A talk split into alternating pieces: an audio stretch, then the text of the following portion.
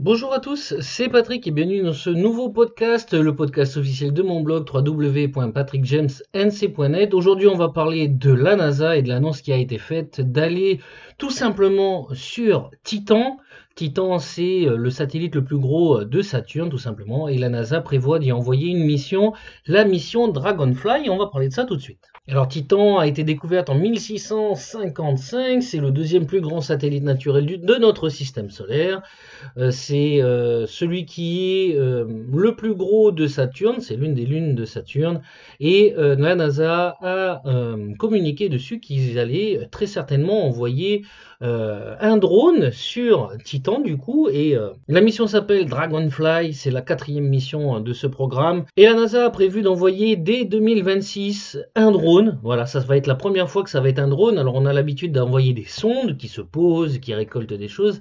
Là, ils vont créer un drone volant du coup, euh, qui va partir de la Terre en 2026, qui arrivera en 2034 et qui pourra du coup euh, couvrir de longues distances. Il parle de plusieurs centaines de kilomètres pour pouvoir euh, identifier les molécules organiques, prendre des photos, faire des analyses également de la couche et de l'atmosphère donc la NASA a déjà communiqué que euh, ça sera un quadricoptère, donc il y aura quatre hélices, qu'il aura la taille d'une voiture. Alors en cherchant un petit peu sur internet, c'est plus la taille d'une Twingo, ce qui est quand même relativement énorme, et qui sera blindé de capteurs, d'instruments, etc. Justement pour pouvoir maximiser cet envoi-là, faire des centaines de kilomètres, récupérer un maximum d'échantillons, les analyser pendant le vol. Bref, ça va être une vraiment une grosse mission euh, spatiale dans le sens où, ben, comme je l'ai dit précédemment, c'est la première fois qu'on envoie un engin volant. Euh, il y a une grande distance, 2026-2034 juste pour y arriver, et euh, forcément ça va être relativement compliqué. Compliqué parce que voilà, déjà c'est très loin, du coup, ben, déjà on le savait, en allant sur la Lune, il y a un grand décalage d'émissions radio, etc. Donc je suppose qu'il va être totalement autonome, c'est-à-dire qu'ils vont tout paramétrer d'avance, il va arriver, se déployer, faire ce qu'il a à faire. Donc du coup c'est très problématique en termes euh, d'informatique, de gestion du matériel, etc. il y a un grand voyage, du coup, bah, il peut se passer plein de trucs pendant l'envoi de, ce, de ce drone. Il faut envoyer un drone de cette taille-là quand même aussi loin, c'est quand même relativement important. Et euh, donc, moi, je suis super excité tout simplement parce que ça va être vraiment, voilà, on a eu la Lune, on a eu des sondes sur Mars, mais là, c'est vraiment un projet qui est très, très ambitieux. La NASA a également indiqué qu'il ira sur l'équateur de Titan. Alors cette zone-là est très précise puisqu'il parle de Selk Crater. C'est euh, le, site du plus ancien impact de météorites sur Titan. Euh, du coup, forcément, euh, ils, pensent que c'est là qu'on aura euh, des données organiques, des molécules, etc., qui seront les plus anciennes, du coup, les plus riches en informations, c'est vrai, sur notre système solaire. Et puis peut-être qu'on trouvera, c'est ce que la NASA a expliqué, peut-être qu'on trouvera des choses qui auront permis de voir euh, que bah, il y a eu de la vie, que voilà, toujours à la base, à l'origine, trouver, essayer de trouver l'origine, voir s'il y a d'autres choses qui auront pu se passer dans notre système solaire ou dans d'autres systèmes solaires.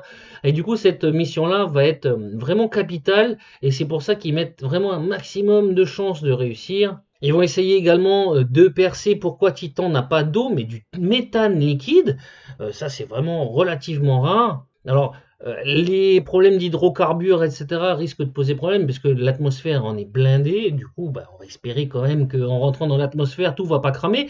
Mais en tout cas, franchement, voilà, je, suis vraiment, je suis vraiment hypé parce qu'il y a vraiment tout de la complexité euh, dans cette mission-là.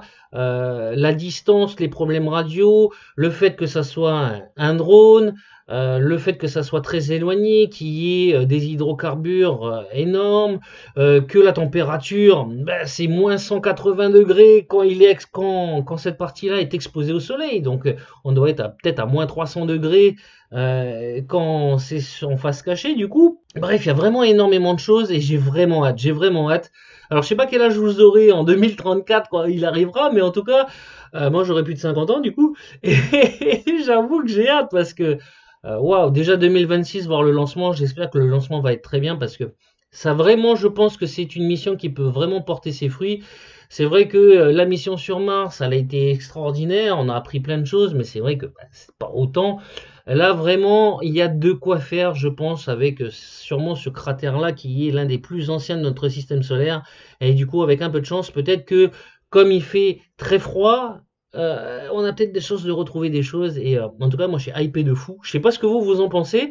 Euh, ce podcast il est disponible sur plein de plateformes différentes de podcasts dont l'Apple Podcast et Spotify mais il est avant tout mis en avant sur mon blog www.patrickjamesnc.net. Donc si vous voulez me dire votre avis, n'hésitez pas à passer sur mon blog, à cliquer sur l'article qui correspond à ce podcast et de me mettre vos avis, vos retours, vos impressions, vos idées dans l'espace des commentaires. Je me ferai une joie euh, tout simplement de pouvoir communiquer avec ça avec vous et d'échanger. Et puis bien évidemment, vous pouvez également me retrouver sur Instagram et plein de choses. Tout est sur mon blog, donc n'hésitez pas. Quant à nous, on se dit bah, très vite pour un nouveau podcast. Du coup, portez-vous bien. Ciao, ciao.